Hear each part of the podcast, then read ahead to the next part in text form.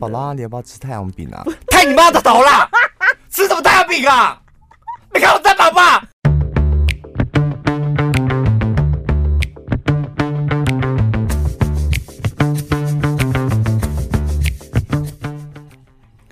刚才讲说，其实我是个生活还蛮规律的人，就是早上算早起，然后早起就会去运动，嗯，然后运动完就是洗完澡再进公司这样。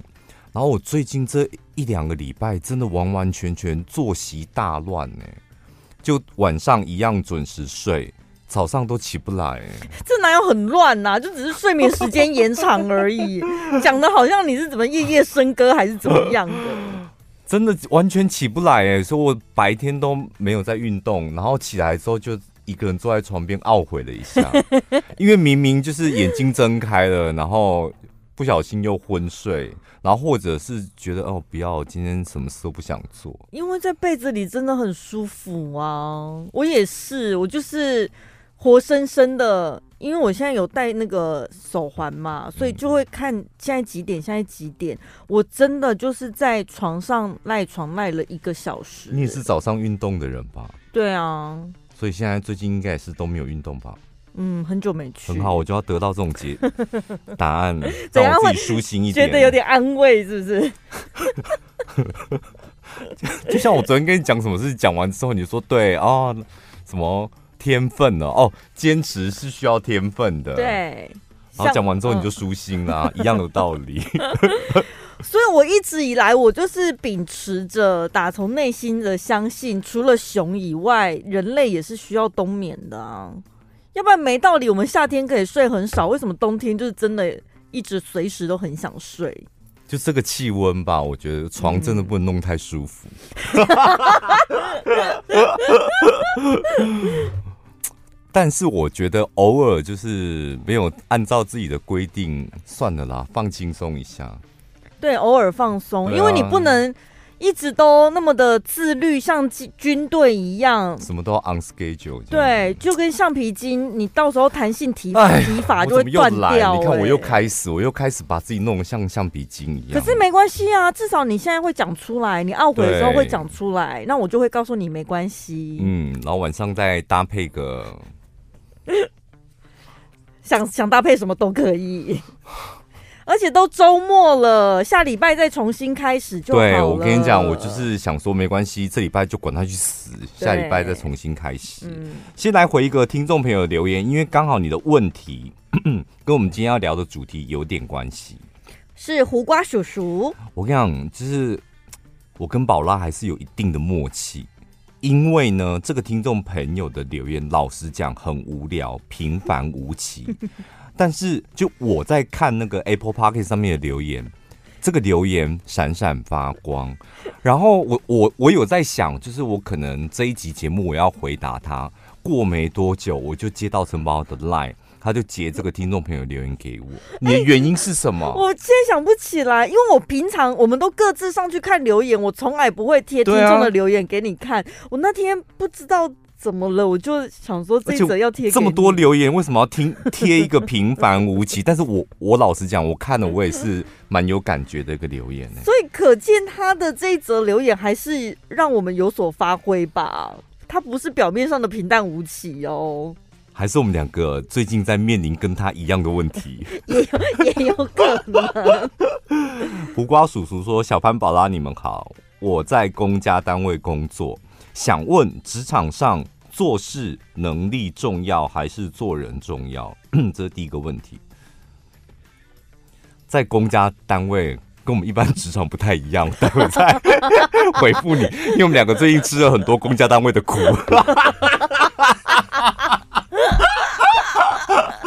是一般的公司，我们可能会有一套我们自己的说法，但公家单位这问题有点难。就像之前我们有一个老师的听众，他就是说听我们的节目，气氛对他来讲很好，但是职场上的一些道理，好像在他的职场就不太适用。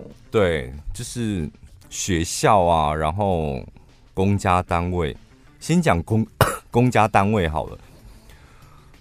我们两个平常很少接触公家单位，嗯，然后你们也知道嘛，公家单位它到年底的时候，可能会有很多的预算要消化掉，嗯，所以我们两个最近就接触了一些公家单位访问啊，叭叭叭什么的。我跟你讲，真他妈的，我没看过这么混的，混到我在，哎，是这间录音室吧？对，就这间录音室，啊，嗯，我真的毫不客气的说，哎，等下重来。就你们两个要不要整理好？你们要讲什么东西？对，哦，我真的第一次录音录到发火，就有够混的。就是 我们当下我们两个访完的感觉，就是你的工作，那我们问的不就是你的工作内容吗？你怎么会如此的不熟悉，然后言之无物，然后感觉两个人是出来玩的。对，就有种感觉，像我们也会有这种。经验就是出差嘛，嗯，他、啊、出差可能真正工作一个小时，那、嗯、其他工作我们都在混啊玩，就很开心。难免嘛，他们的脸就露出那种脸。可是他们来到录音室这个时间点，是你应该要发挥你的专业工作的，你怎么会是用玩乐的心情？然后真正该做的工作内容都没有准备好啊。然后我都想说，那你的主管没发现吗？然后你这样的工作态度就有点混的工作态度，不会影响到你的工作。后来我想想，好像不会。如果他在公家单位的话，对，因为就是他今天的工作就是来上中部某一个电台的某一个节目，十分钟结束他就走，他工作就完成，嗯、并没有说他今天要讲多好，嗯，表现的多好，嗯、因为对他来讲没有加分，也不会扣分。不不会怎么样，不，他不像一般的商业客户，他每一次的访问，他可能背负着有一些对。那公家单位就是哦，我该做的事情做完了，那效果怎么样，那不干我们的事。对，像我们去上节目，我们我们就会觉得，那我要在那十分钟表现好，嗯，给听众朋友看这样。然后他们上节目的的那个想法是。我要把这十分钟讲完，然后我就收工了。对，所以这个听众朋友，我觉得他可能虽然在公家单位服务，但是他是有热忱的人。他该该死的该死的地方就在这里啊！他不是那一种，我只要把那个眼前事情，就是那个叫做什么啊，虚应了事，嗯，做完就好。他是想要做好的人呢。有热忱的人在公家单位怎么办？就是要从政了吧？我很欣赏这种有热忱的人，我觉得他出来当政治人物才会真的干得好。我跟你讲，像不知道，我真的我我对于有热忱的人，我真的会崇拜耶。嗯，尤其在工作职场上，就他做的好不好是一回事，但他如果这个人就是你知道，在工作上就充满干劲跟很有热忱，我就会崇拜他。所以，这个听众朋友，胡瓜叔叔，我崇拜你，在公家单位你还如此有热忱，而且有这么多的看不惯。是但是我很担心，就是他五年后或者是十年后，就也被同化了。对，我跟你讲，你刚开始你很多的那种想法、热忱，一年两年，我跟你讲，大部分的人都会被消磨光。就是那我也来这样笑一笑。八个小时回到家之后，开开心心过生活，嗯，就慢慢的他也会变成跟其他那种很混的公务人员一样。我不是讲所有的公务人员很混，我现在是在分享我们最近接触的几个公家单位真的很混。所以，如果你现在是怀抱热忱的，你当然会觉得我应该是做事能力比较重要吧。但五年后，当你被同化之后，你就会发现，哎、欸，好像是做人比较重要。对，然后后来你还可以回，你还回过头去看一些新人，想说 热忱，哎，喝酒这样，会吗？会这样吗？等下你也是，毕竟是老屁股了。可是我觉得一般的职场好像做事能力跟做人是一样重要哎、欸，一样重要。对，没有办法二选一。你就是我觉得你是一直以来都有热忱啊。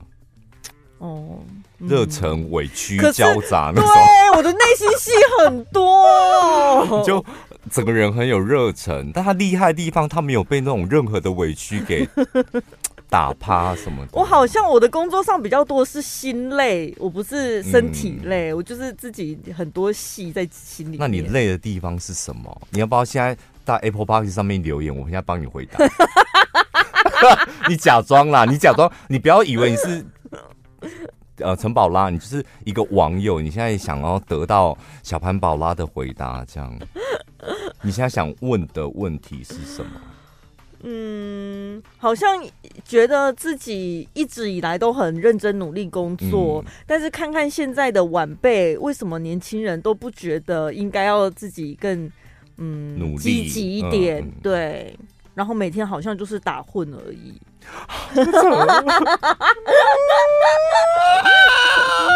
我我知我终于知道为什么我们两个找那个胡瓜叔叔了，因为我们最近都有这种感觉。真的就为什么我们夹在中间的这一代这么辛苦，从年轻辛苦到现在，那种一肩扛起好累哦，对不对？然后我有工作上面有时候本来能力就有高低嘛，嗯、你能力好你就多赚一点，多做一点。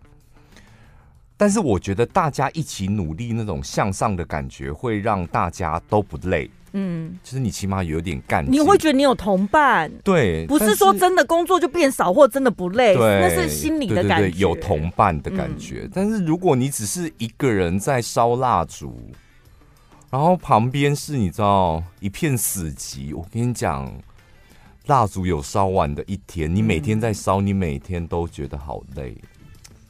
对啊，然后我也是。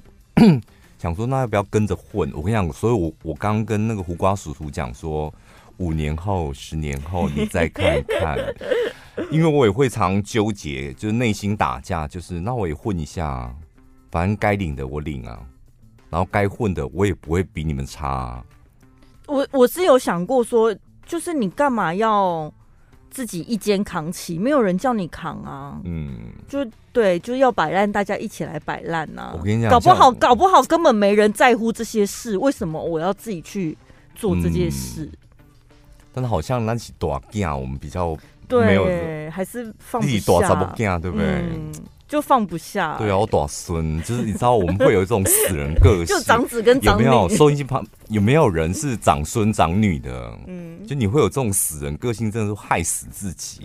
为什么？那是爸妈的教育还是什么啊？我不知道哎、欸，我我因为我身旁几个好朋友的确也都是家里的长子或者长孙这样，嗯，那我们特别聊得来，就是常常会好像自己给自己一个框架，就是这个看不惯很多事，嗯，看不。惯干掉完之后，结果自己还默默去做，这样对，然后做完之后又开始看不惯，然后又干掉，然后最后还是去帮了什么的。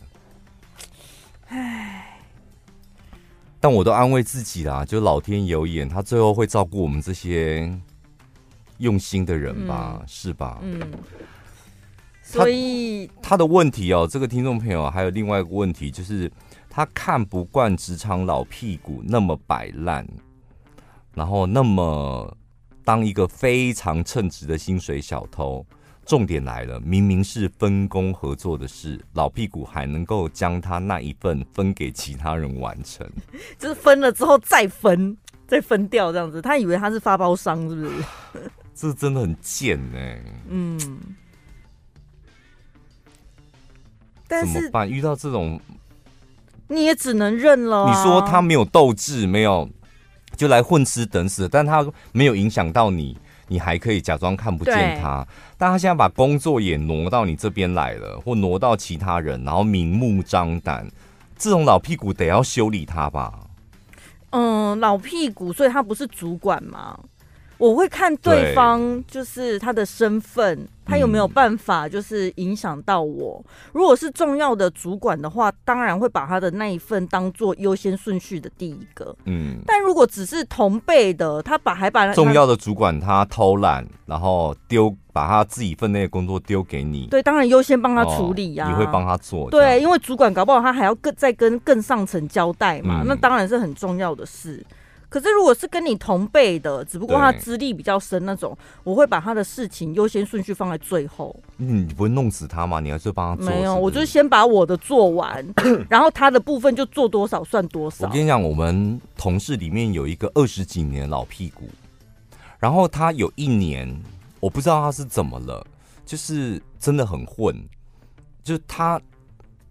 你知道人难免，我不知道可能是他那一年突然间被雷打到，他真的很混，上班啊，团购，然后可能听音乐什么的。重点是混没关系，就是他的工作进度影响到其他的同仁了。嗯。然后呢，大概隔了半年，就开始怨声四起，开始哇，A 有声音，B 有声音，C 有声音，D 有声音，每个人都在讲他的坏话，嗯，每个人。然后我当时就是也开始看到，还有听到很多同事来抱怨他这样。然后后来我就想说，毕竟他真的也是一个长辈，就是你知道待了这么久，资历深了嘛，资历很深这样。嗯那我虽然是主管，但是你知道我碍于就是他也是我的长辈，那我得要婉转的处理他，然后我就说，那就由你们先逗他吧，就是把他这些偷懒的事迹一一曝光出来，明目张胆的曝光出来，因为我们是一个开放式的办公室。嗯嗯、我说，因为我趁他不在的时候，你就跟大家他在呃对，趁他不在的时候、嗯、对，然后我就说，因为。我们得要有很多的证据，嗯，然后所以因为我们开放的办公室，所以你们就透过不管你们用什么样的方法，误传赖啊，这是我们最常用的嘛，误传赖啊，或者讲太大声啊，明明要离开办公桌了。不经意的回过头说：“怎么还没有？怎么回事？”就立刻回头再叨叨一句，这是我们常用的技巧。说你这时候就大量使用这种技巧吧，那我都会不经意的那时候刚好在你的旁边，然后都会听到，都会听到。然后就是这样子，大概呃，这个戏大概演了一个礼拜，然后到了月会重要会议那一天，就是所有的主管啊，然后老板啊。同仁都在那一天，我就一口气把这些事情一五一十的讲出来。嗯，在老板面前，对，在老板所有同事的面前讲出来，嗯、那的确是。有点给他难堪这样，啊、然后我当时因为在开会嘛，在检讨，是在检讨一个事情跟一个人，所以我的口气跟表情都不是很好。嗯，但是检讨完之后，你知道后来后来我们得到非常好的结果，那个同事就是他大概花了一个月的时间，当然跟其他同事处的非常不好，因为他觉得所有人都背叛他。嗯，但是他。后来慢慢的，大概花了两三个月的时间就走出来，然后他也改掉他那个懒惰的个性。那很好啊。对啊，我就说，其实有时候不要隐忍，就是你隐忍他，然后你可能也是在害他。我这么解读，就有些人真的工作久了，他就会，我不知道，我我把他界定为真的被雷打到，嗯，他就突然间。他好像觉得我不用这么认真，好啊，我这样做就可以赚到钱了。嗯，但是他这么想是他家的事嘛，但他影响到别人，我觉得大家可以一起解决，试着解决看看。所以胡瓜叔叔应该要去找其他人，就是一样分到那个老屁股工作的人，先你们要先团结，对不对？小屁股要先团结，弄死他吧，就是。就是你们每一个人，你你跟你那些小屁股全部讲好，跟我一样。小屁股，对，先集结其他的小屁股，小屁股，小屁股，集合了，小屁股，各位小屁股们，我们要站出来了。就是你们先把你们自己的工作做好，然后呢，那老屁股工作呢，你们可以爱做不做，等到到最后，总是会有一个期限吧。对，我我就要缴上去的时候，那他自己的工作分给你们没做好，那他自己想办法啊。嗯，因为我们没有办法明确的告诉你，所以我刚刚讲的讲的那个方法，就是其实工作上面有很多的工具跟手段，跟投资上面是吧？嗯、发 email 传赖公司内部的群组，那个群组有主管没有主管，然后就是茶水间聊天的时候，谁会接？嗯、就有很多的手段可以解决这种问题。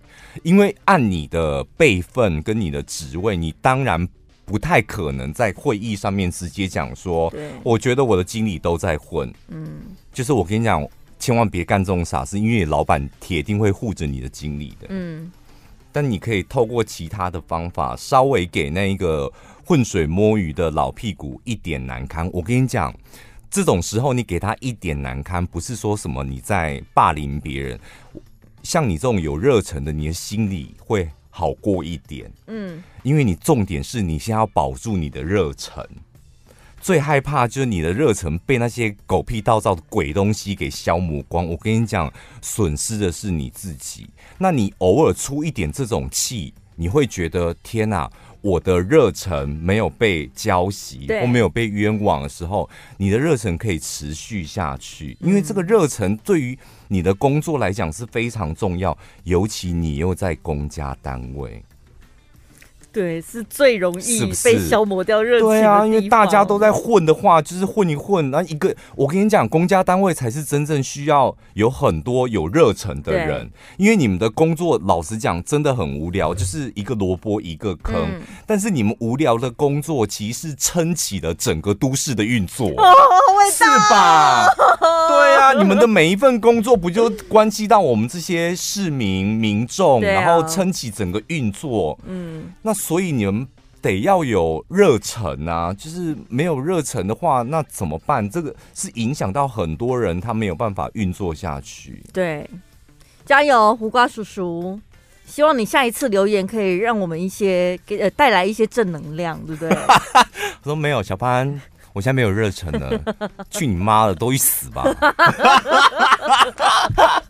我现在都在混，我觉得混一混真的好舒服，好舒服哦！我跟你讲，我还在厕所睡了一个小时，前一天喝到八点，醉醺醺的去上班什么的，也不错，你开心就好。对啦，找到自己一个舒服的工作方法，其实是最重要的。嗯、我只是分享，就是我工作上面的方法，这样。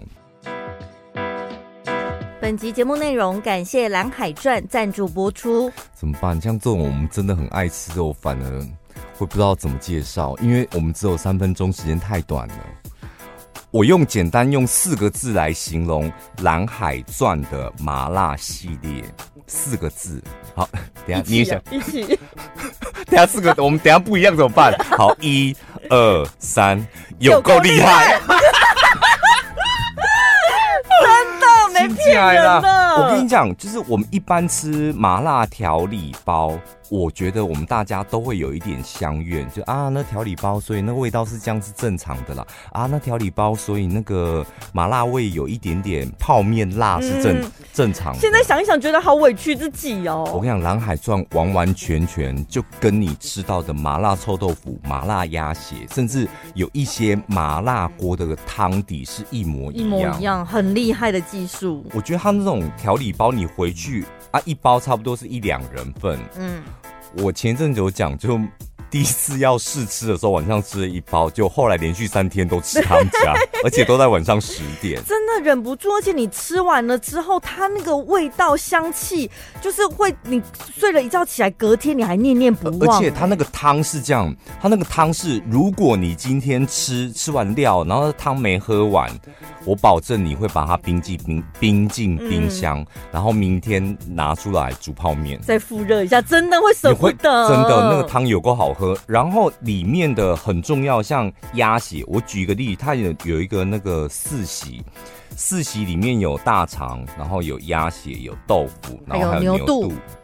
它那个鸭血的嫩是那种婴儿屁股嫩，嗯、是吧？我没有唬烂吧？对，它就那种婴儿，你夹的时候。你煮滚的时候，它会晃，然后你用筷子夹起来的时候，它也会晃，放进嘴巴里面，它还在晃，很厉害耶。然后它的那个大肠跟牛肚，我平常没有说特别喜欢，但他们家大肠牛肚，我觉得很厉害，是你吃进嘴巴里面，完全感受到那种。干净的新鲜感，嗯嗯嗯、是不是很干净的那种感觉？哎、欸，然后很嫩。大肠是荷兰的，牛肚是澳洲的，那个臭豆腐是用天然蔬果发酵的。整个麻辣汤底呢，有正四川大红袍、重庆青花椒，嗯、还有很多汉方新香料的中药配方，所以那个香气真的是层层堆叠。然后呢，最厉害的是它整个包装是日本高温高压的杀菌技术，常温就可以保存。对，所以寄送也是常温寄送。常温寄送，你常温保存，常温就是不用冰冰箱，这样大家懂吗？放在地上，冰箱旁边就可以了，超方便的。因为最近开始要过年了，有很多人会觉得啊。买这种要冰进冷冻库，它压力会很大。嗯、然后这个是常温保存。然后呢，如果你喜欢吃麻辣的，你去挑我们的组合，因为我们的组合呢，把最好吃的麻辣都包在一起了。然后我们的五件组只要一千一百六十元。对，然后你如果是不吃辣，或者是你不吃牛的话，它还有胡椒猪肚鸡面，这也超好吃。嗯、还有那个红烧排骨面，还有牛肉面。对，有其他的选项提供给大家。我们很多听众朋友。都吃过他们家的牛肉面，嗯，也是赞不绝口。所以你爱吃麻辣可以点我们的组合，然后呢，从我们的链接点进去，里面所有的你通通都可以买。但我们那个组合一一六零直接就免运了。对，那其他的你要再加价购的呢，其实也是帮大家争取到了团购价。我们的麻辣组合里面呢，会有麻辣鸭血宽粉一盒，麻辣鸭血臭豆腐宽粉一盒。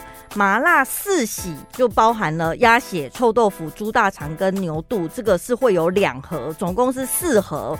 另外还会再多送你珍珠鲍鱼干贝干拌面。嗯，他们家面体也很厉害，很厉害。所以呢，它其实很方便啦，就是把面煮熟，然后那个料理包复热之后，把它淋上去，就非常完美的一道菜上桌了。所以，请大家呢，从我们的节目资讯栏，或者或者是我们的脸书粉丝团，有一个专属连结，点进去选你喜欢的品相就可以了。今天这一篇文章也是听众朋友传的，对，你知道它多有趣？它没有任何的那个。想法、看法或问题，他就是丢了这一篇内容，嗯、然后说：“宝拉就给你们当素材，怎么办？应该是我们每天的现场节目，嗯、我们三不五时聊天的过程当中，应该也是有透露出一些无奈或是问题。然后听众朋友看到这种文章，会觉得：哎，好适合小潘宝拉，会不会？或者是有些人他们是第一个看到文章内容不错。”然后他们想听看看，用我们的方式去诠释、去讲这篇文章会不会更有趣？这篇文章在讲高 EQ 的人跟低 EQ 的人。高 EQ 的人，我觉得我们今天没有时间讨论他们了，因为你们就去高吧，你们很厉害了，很棒，因为很棒啦，对不对？啊、那你觉得你是高还低？啊，我是，我觉得我是高 EQ 的。对啊，我，我觉得我也觉得。你刚刚看我那个秋万。对不对？修理老屁股的那个手腕，我觉得我算是很能够沉得住气的人。对，我们先来讲低 EQ 的人，高 EQ 你有想要讲？待会后面讲啊。嗯，或者是下一集啊。哦，高 EQ 我们可以再讲，再做另外一集。过年好了，隔一点大家忘记了。对，好，那把高 EQ 这一张收起来。低 EQ 的人，我个人真的很讨厌 D E Q 的人。你看我这里就自己写 D E Q 的人去死一死吧。真，我们今天开开麦之前，小潘就讲说，我们等下就来讲 D E Q 的人去死一死。你有发现我没反应吗？因为我什么？因为我自认我是一个 D E Q 的人呢、欸。我想说，好像有那么严重吗？你是低 EQ 的人，那你的症状是什么？我的症状就是。很容易被激怒啊！我虽然不会发火，但是其实我是很容易被，就是闹脾气。你也知道啊，你很少在我面前闹脾气，还还好啊。真的吗？不然我们来一一检视一下。所以，所以我在你的心目中不算低 EQ 哦。我都觉得你有点任劳任怨了，哎。那因为低 EQ，我觉得他应该很容易爆炸，然后事情没完成。因为情绪，因为情绪，然后影响到工作的。我觉得你情绪化的，你对低 EQ 的人的定义应该是比较情绪化的那一种。情绪化，然后我个人是觉得情绪化，然后还影响到工作的。然后这对我来讲才算是低 EQ。哦。那如果你这个人的个性本来就是很喜欢闹脾气，或是生气，或是很嗨什么的。那是你家的事啊，嗯、就是然后在工作上没有影响到工作，我都觉得还好还好。嗯，低 EQ 的人的有几个症状，第一个，你容易感受到压力。我是啊，对耶，因为好，我们常在讨论一个，我们其实讨论什么事情，我说，哎、欸，陈妈，我们可以做什么？然后我觉得那很好玩，这样，他、嗯、说好像压力好大、啊。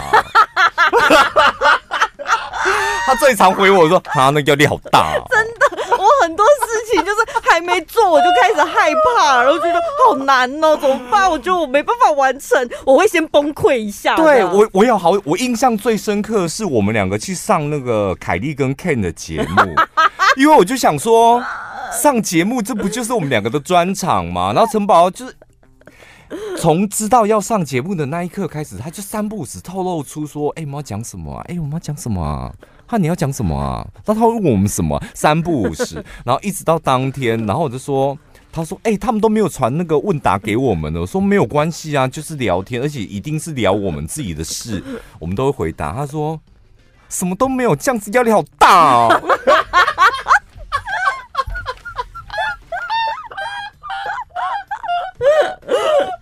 是这样子，是已经有 DEQ 了吗？还是纯粹抗压性比较？哎、欸，应该是抗压性。对，有一次我跟我们那个经纪人讲，讲就是一个工作这样，嗯、然后交代完之后我说：“你这个工作，如果你把这个流程 run 起来，以后你真的赚钱会比较轻松。”然后讲完之后啊，就深叹了一口气，他就这样，唉，可是压力好大哦。然后我说啊，这会有什么压力？然后他说没有，你已经对压力这种东西免疫了。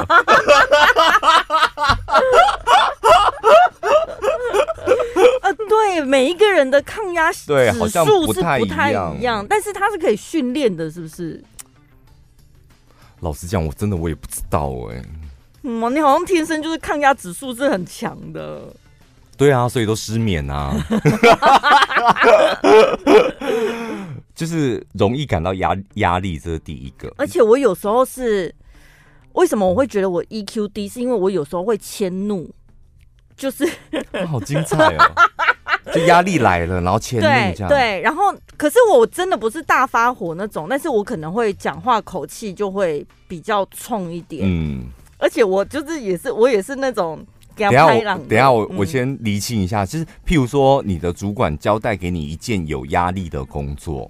然后你现在已经扛了一个有压力的工作，然后你现在是迁怒你周遭的同事，不相干的人，不相干的。对，哦、就是我现在如果是处于一个压力的状态下，嗯、我就会整个人变得像刺猬，对，神经很紧绷。然后如果有人就是其他不相干的事情来，然后也是跟平常不太一样的。宝拉，你要不要吃太阳饼啊？太你妈的头了！吃什么太阳饼啊？你看我在宝宝，不是，这不会，这不会，可能会说，哎、欸，那宝拉，我们礼拜五的录音可以改礼拜四吗？为什么啊？就讲好礼拜五就是礼拜五啊，为什么又要改？就大概会这样，这就是你的口气。明明可以好好的讲，我如果不是压力情况下，我就说啊，但是我们已经讲好是礼拜五，哎，你再去讲一下啦，不能改，这落差就很大。所以，哦、所以你你会有前面那一套说法。吗？哪一套？就是哎、欸，可是我们是我如果心情好的时候，哦哦、我口气真的会变。因为我永远是看到你前面那一个哎、欸，我永远都处于压。为什么、啊？因为我比较常看到是你在问那个业务说，为什么、啊？不是讲好了礼拜礼拜四不录音的吗？所以 EQ 很低呀、啊，哦、就是随时都有压力呀、啊。这个还好，我就觉得你只是反问他为什么要打破我们的规则而已。哦、因为我都误以为你是那种。讲好礼拜五就是礼拜五，你不要冬天中间给我蹦出一个什么哦，因为谁谁谁怎么样肚子痛，所以礼拜五没办法来，可不可以礼拜四？然后你就问他说为什么啊？对，本来规定讲好就是讲好啊。嗯、哦，没有想到你是因为在闹脾气，你很难对自己有自信。哦，这也是我啊。我很容易质疑自己，尤其对于我觉得比我优秀的人，所以明明有时候我自己就觉得我的看法可能是对的，或者是我讲了什么，只要被我觉得有一点，就我啊，阿罗 day 的时候，上回我们在节目中讲那个足球，然后陈宝是每天都在看，因为毕竟他花了一四九，他现在要捞回本。然后我是有一搭没一搭的，然后我们就讲十六强。我说现在不是，现在踢完才是十六强。我说现在明明就已经是十六强。他是他用词是明明就是十六强，然后我在旁边是说没有踢完今天才是十六强。然后我就说嗯是吗？是吗立刻质疑自己耶。然后我们两个就同归于尽了，我们就被大量的听众朋友说，现在就是十六强了，你们到两个到底要讲什么？我就是过度自信的人，陈宝就是极度没自信的人，真的。啊，真的？那我是不是也过度自信？好，你们可以留去留言骂我啦，就自以为是的人，我的确就是这样的人。好好笑。你很难用言语表达自己的情感，这个你有吗？我本来以为他讲的是口才不好，后来发现不是，他是说针对情感的部分，有些人他没有办法精准的去讲说他现在到底是痛苦、生气还是难过。嗯他是用大吵大闹的方式，有没有？有些人是什么一哭二闹三上吊，嗯、但是对方可能不晓得你现在在闹什么，对，是生气还是难过还是怎么样？所以表现在行为上的这种才算是 EQ 低，这我倒还好。我个人啊，我最近讲了太多，我个人哈，就是我觉得 EQ 低的人口才都很差，嗯。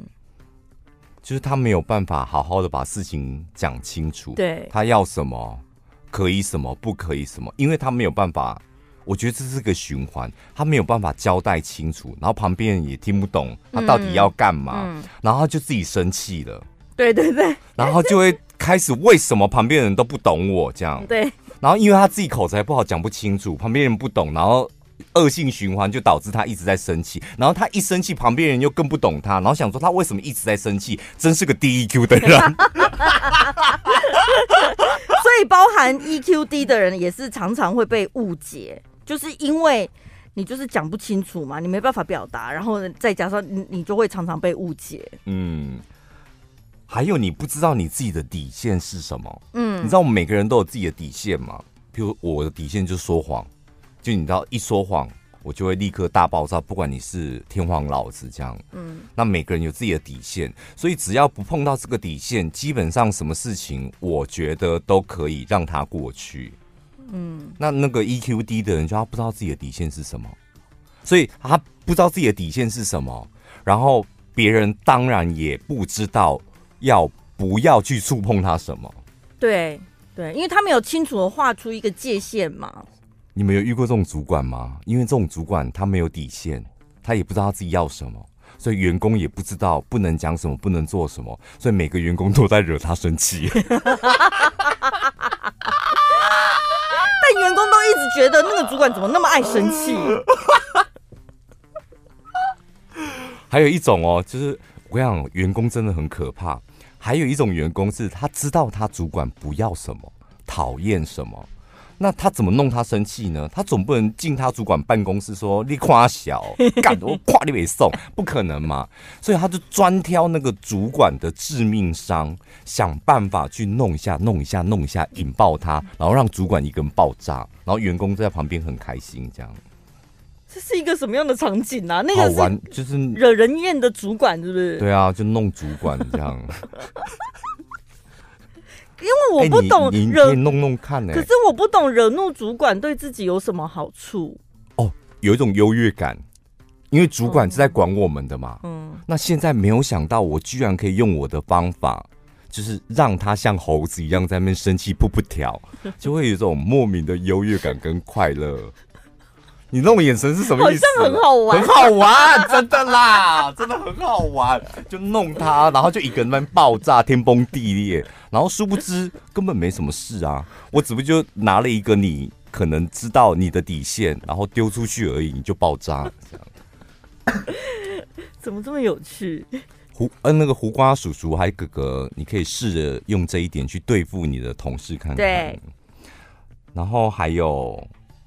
你不生气，这一点比较比较可怕一点，就是他也没有表达能力啦。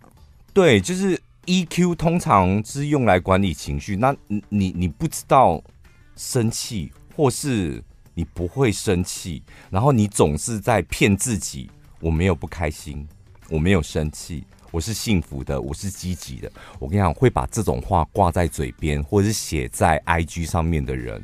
通常都是 DEQ 的人，很多哎、欸，很多很正能量的，呃，什么再多给自己一次机会，全新的开始，哦，然后明年会怎么样？常常在 IG 上 po 这些幸福积极的，我跟你讲，那都是低私底下生活都是极低 EQ 的人，或者是他现在的状态其实应该是很糟糕，就是一个发疯的状态啦。嗯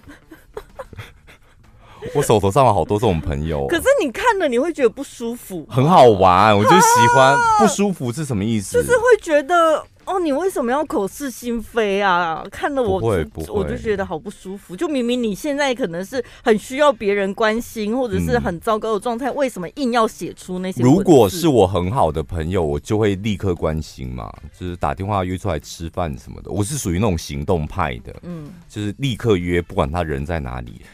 那如果因为 IG 上面大部分都不是真心的朋友，真心朋友有电话跟 Line 啊，大部分都不是真心的朋友。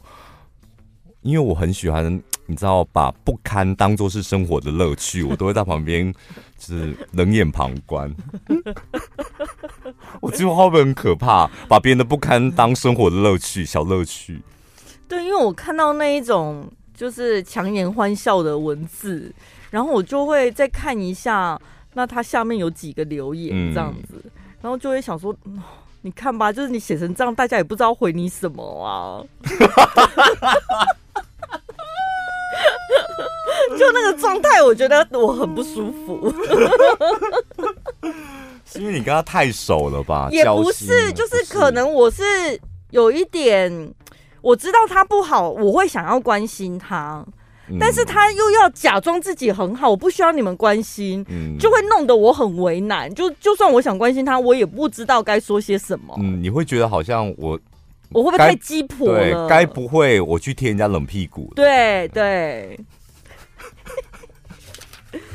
最后一个，最后一个就是你，哎，陈宝有哦。你很容易把自己的情绪波动怪到别人身上，就刚刚讲的，他压力来啊，他就会变成刺猬去刺他旁边的屋底什么的，因为他只能够刺屋底，因为他的右边就是他的主管，他没办法刺他。就是我会把气出在那些，我们欢迎屋底，就是比我晚的晚辈啊，嗯、很好哎、欸，所以你你看公司安排是有巧妙的啊。嗯，右手边是最难搞的主管，嗯，左手边是最嫩的新人。然后你呢？你想要往哪个方向走，宝拉？你想要往上吗？所以你必须得要往你的右边。那右边是条不好走的路，因为主管有点情绪化。哦，不是我说的。情绪主管本来就可以情绪化，我都当到主管了，是吧？但员工情绪化，那有点吃亏，嗯、因为你你你现在还是职员的话，你情绪化，就你的主管绝对不会重用你他。嗯、但当主管呢，他一定是有某方面的实力，让他的情绪化被合理掉。对，这是你们看过口才这么好的人啊？讲人家情绪化还不得罪？你看。不过他最后有讲啦，EQ 跟 IQ 不一样，EQ 其实是有可塑性的，所以你可以改变你自己的 EQ。可以啦，其实我们我们从头到尾都没有叫大家什么改变你的情绪管理。我个人真的觉得时间到了，哎，我下次再讲我个人，我就讲一次，我就发一百块，好不好？没有，我觉得我我个人蛮好的啊。我就讲太多了，我怎么好像变口头禅一样？因为有时候不就是哦，我只这是我个人的看法，哦、对我没有要说服你，或者是代表什么公司立场或干嘛，所以必须得说是我个人啊。哦、好，我个人觉得，我说不用太去纠结在我要变成一个你知道高 EQ、懂得控制情绪的人，不用，因为时间。他是你最好的导师。时间到了，年纪大了，我跟你讲，这些问题通通 都解决。真的吗？我讲真的，有很多人哎、欸，拜托我们的我们的长辈也这么多个，有多少个长辈？他们五年前、哦、十年前，你看他们一开口就是要杀人的样子。那现在慢慢的，我觉得啦，时间、年纪还有你的生理机能，会让你觉得，或是经验，会让你觉得说，哦，没有必要这样大发雷霆。嗯，嗯对，所以表示你现在还会闹脾气，就表示你还年轻啊，你身上的所有的因子，然后早上也起不来。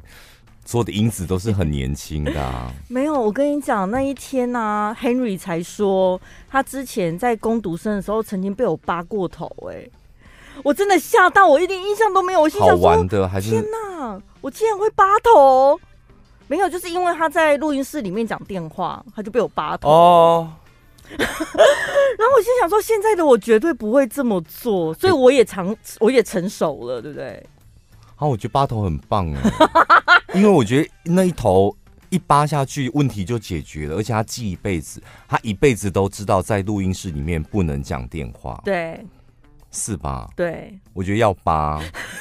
亨利那个人，你不搭好不扒好好讲，就我觉得他绝对记不住。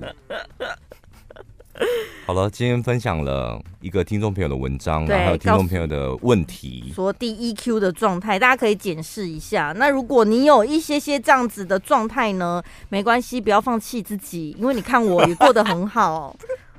然后你看我高 EQ，但是我身体很不好。最后我们要谢谢一个赞助小干爹，应该赞助小干妈，嗯，Serena 小干姐，小干姐，哦，好，小美女。Serena Lee，她说生活中已经少不了小潘宝拉的陪伴，中了很深的毒。谢谢我们的优质节目，简单利落的留言，嗯、感谢你喽，谢谢你好，我们下礼拜见，拜拜。